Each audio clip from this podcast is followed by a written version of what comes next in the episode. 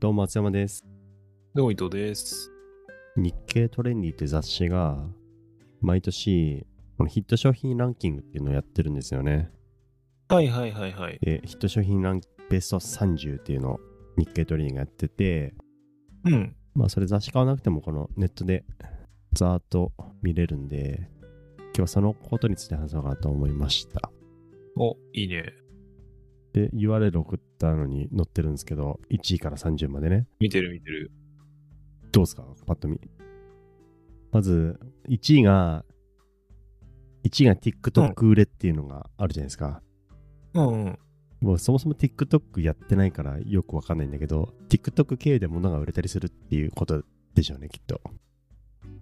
まあ、そうね。これは TikTok 売れって名前ついてるけど、結局はその、なんだろう。いわゆるインフルエンサーっていう、そのね、フォロワーの多い人たちが紹介するものがよく売れるっちゅう、まあそういう話なんかなっていう風な考えだけど。まあ、そうね、なんか、この画像見るとハッシュタグで書いてあるから、うん。 TikTok で紹介されたのが売れてるみたいな感じなのかな。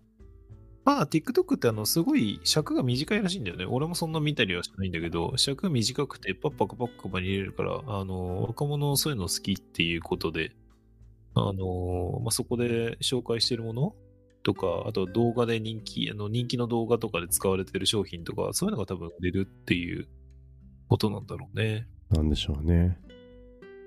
まあ、わからなくはないけどね、結局ほら、あの、世の中に品物ってものすごく溢れてるじゃない。うん。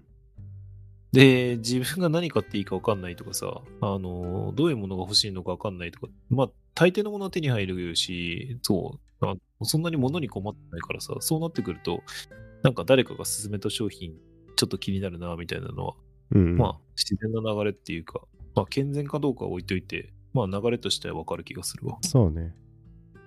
まあ多分これ YouTube とかインスタとかでもあったんだけど、今年は TikTok っていうことなのかな。うん、まあでも TikTok 自体もだいぶ前からあるし、別になんか最近そんなに話題になるような話でもないような気がするんだけど、うん。そういうもんなのかね。そういうもんなんですかね。あとは、どうですか2位の「ウマ娘」っていうのはこれなんかあのすんごいあのアプリがうん。あの課金で売り上げ立ってるって話はちょっと聞いたことあるな。そうね。安倍、安倍、なんだ、安倍、あなんだ。だからサイバーエージェントか。あ、そうそうそう、サイバーエージェント。サイバーエージェント、そう、サイゲームス、なんかそうそう、そのそのあたり。うん、うん。だよね。まあね、アプリ系もね、当たるとでかいっていうけど、そうそう。これ当たったやつだね。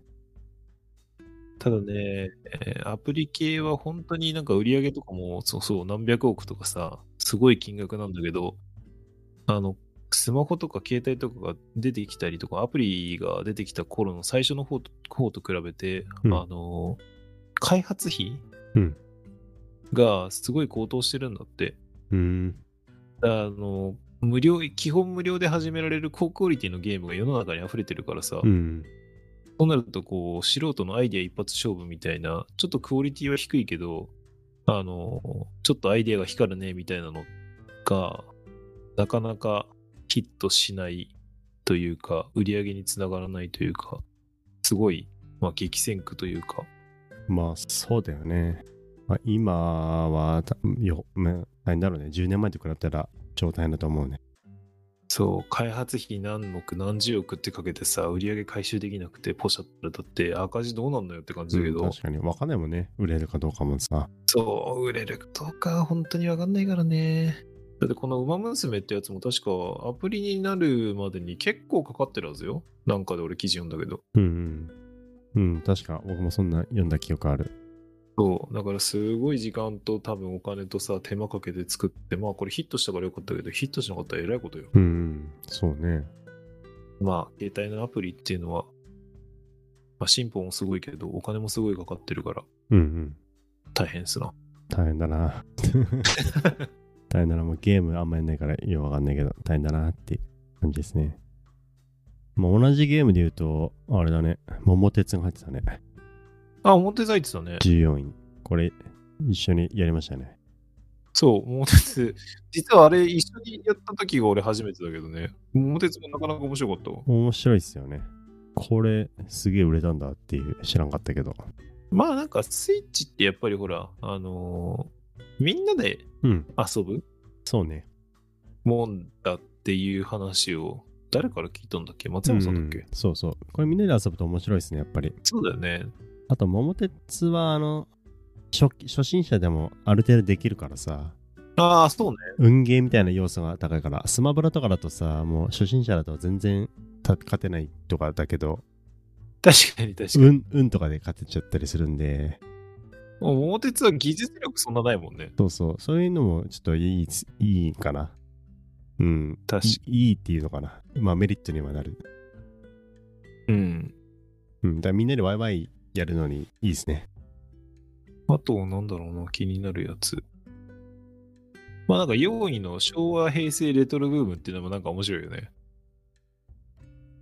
俺たちで言うところのさ、なんか大正とか明治をちょっとこう、なんかかっこいいみたいに感じるところがあるのと一緒でさ、そうね。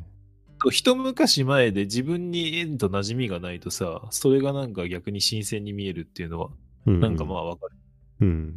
Z 世代がかっこいい、かわいいと肯定的に評価し、ブームが拡大したって書いてあるから、まあ僕らよりちょっと10個ぐらい下の世代、そうだね。まあ10以上、10以上、うん。平成後半生まれぐらいのそうね。感じかもね。うん。まあ、わかる、わかんなくもないな。なんつうのかな。まあ実際ね、その時代、ドンピシャで生きてた人からするとさ、いや別にそんないいことばっかりじゃないんだけどねっていう感覚はあると思うんだけど、まあ、それは多分俺たちが考えるその明治とか大正とかのイメージと多分一緒だからさ。まあやっぱりそういうちょっとノスタルジックな感じっていうのは、まあ受けるんだろうね、やっぱね。そうだろうね。経験したことないからっていう世代がターゲットなのかな、主には。その時代、本当にドンピシャで生きてた世代よりも、知らない世代の方が、うん、ターゲットそうなのかなって気もするかな。まあそうだよね、多分そうそう。よくわからない、こう、未知の世界の楽しさっていうのは、まあわかるよ、すごく。まあ、わかるね。ちょっとタイムスリップして、感じかな。ね。あとは、あれか。アハモとかポポとかうって、んうんうん一回話しましたね。そっか、これあれか、今年か、あの、格安のね、各社サービスが入って、 3月の開始前から話題を呼び。うん。そうね。あれでもさ、アハモとポポと、LINE もじゃなくてもう一個なんかなかったっけ何楽天楽天かないや、楽天じゃなくて、アハモが、えー、えーと、ドコモか。ドコモ、ポボ、AUK、LINE もソフトバンクでしソょフト。バンクのやつだっけそう、これソフトバンク。 ?LINE もがソフトバンクか。うん、そそう、なんか、あれ、なんか誰か忘れてねって思ったけど、忘れてはいなかった。う。うん。大手3社合計で約300万契約。うん、けどこれが多いのか少ないのかよくわかんないけど。まあ、そうね。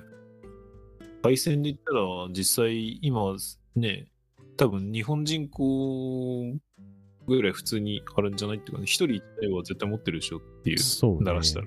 1億弱あるわけでしょ単純に、単純計算で。だよね。うん、もっとももっっとと伸試びて合く用るとか、携帯とかね、考えたら多分、人口分は普通にあるでしょ。うん。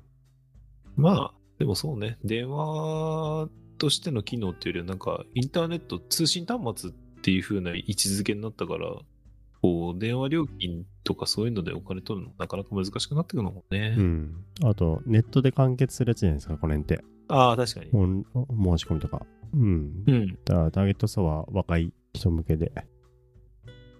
まあ、増えてくんじゃないかな。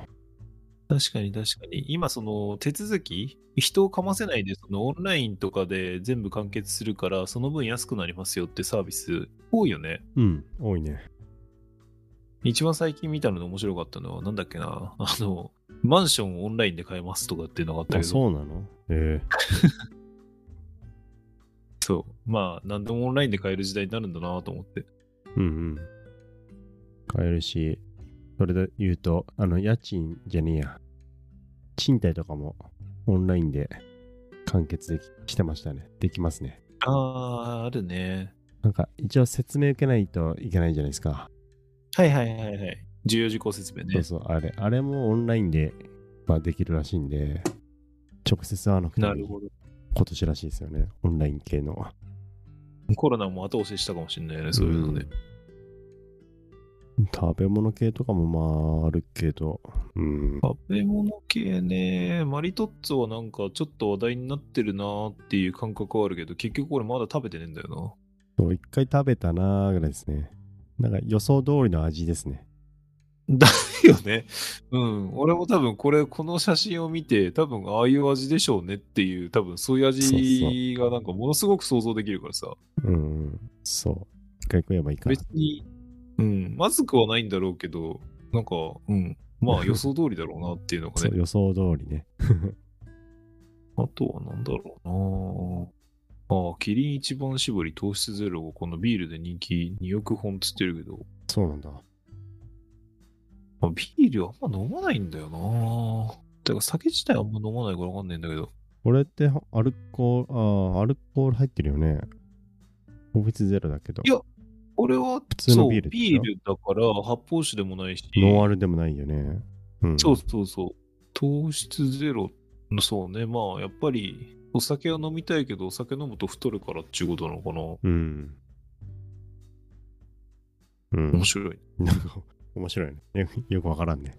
まあでもね、毎日あのビール一本飲んで晩酌するのが楽しみっていう人もいるし、そういう人が毎日飲むとちょっと体にあれだから、うん。ね、そういうのがあるといいなっていう、多分需要に、えね、ヒットしたんだろうね。そうだろうね。だから多分うん、ちょっとこういうふうに話題になってまあ仕上げられてるのかな。売れてるからね。そういうことだろうね、結果としてね。なるほどね、ん。そう、面白いですね。韓国系が結構入ってるけど、僕全然わかんないんだよね。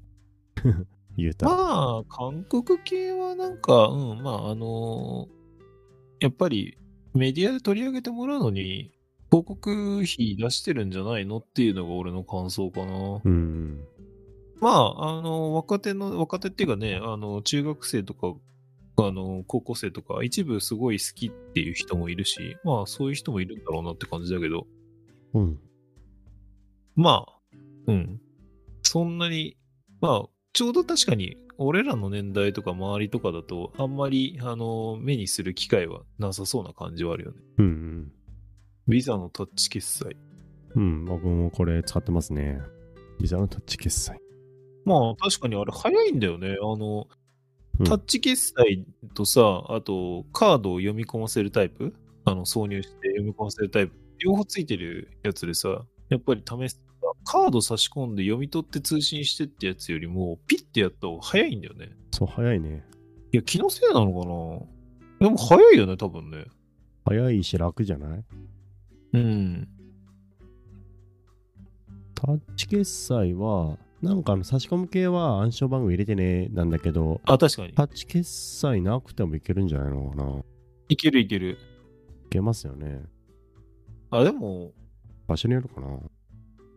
タッチ決済、あの、カードだ差し込むだけでも別に、あの、パ暗号、えっ、と、暗証番号入力、要求されないやつもあるし、うん。ありますよね。そうそう。タッチ決済で暗証番号入れてねってパターンが今んとこないから、そうだね、よ確くかわに。かんないんだけど、そう。完結するのいいっすわ、これ。そうね、まあ、これはなんかわかる気がするわ、人気になるのも。あ、なんか気になるのあるかなビールの話で言えば、このアサヒスーパードライ生ジョッキ缶ってあるけど、これなんか、これを見る限りだとどういう仕組みなのかよくわかんないんだけど、これ知ってるうん、一回、こうやってやりましたね。なんかね、開けるじゃないですか。うん。あの、普通に。開ける。これあれか、うんあの、でかいあの、缶詰みたいな感じで、そうそうそう蓋が丸ごと上が開くのかそうそう。あ開くんですよ。普通に、あの、普通の缶ビールみたいな感じで開くんだけど、こんな感じででかいんですよ。口がね。そう、口がでかい。で、開けるとすぐあん泡がわーって出てくる。へうんえきめ細かい。泡が出てくるっていう、この、うん、仕組みが受けたんじゃないかな。なるほどね。うんお店の生みたいな感じなのそうそう、アバンは、うん、いいっすよ。クリーミーで。へえ。うん。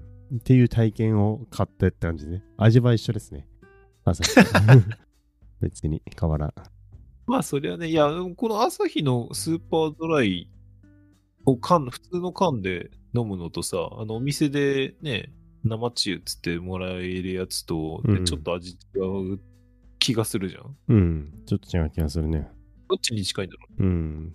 どうなんうだろうね。生ビールに近いんだそうったそう。らいいね。お店のっぽいと思う。ちゃんと、これ噛んで飲まないで、ジョッキとかにやったら、うん、再現度は高いんじゃないですかへえ。うん。まあ、っていう体験の、体験ですね。まあ俺もちょっと今度売ってたら買ってみるか。そう、結構売ってないんですよね、これ。俺も別にそう、普段飲む感じじゃないけど、見っけたらなんか面白いなっつって買うはずだから、ん意外そうとあれか、なかなか売れててうん。手に入ってない感じなんだそろううな。そう。手に入んなくて、僕もたまたま、あの、お一人様日本までですってか、たまたま入荷してて、コンビニでね。へーお、なんか、あ、これ話題のやつだと思って、買ってやってみましたね。なるほうん。まあ、そんなもんかな。気にな ったの。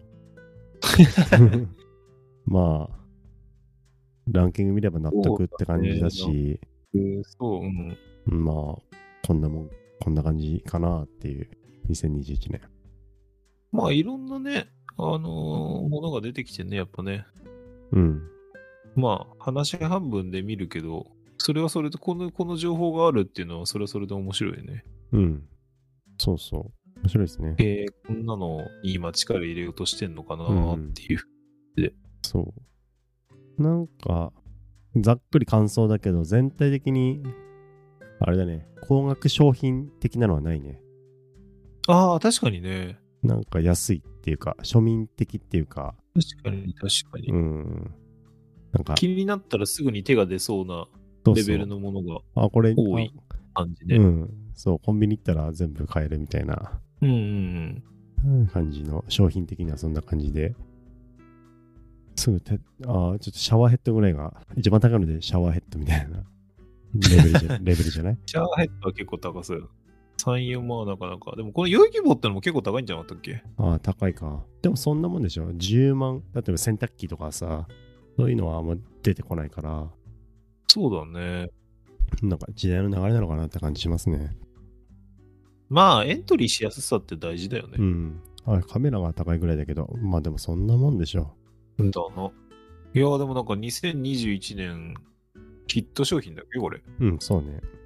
ト商品か。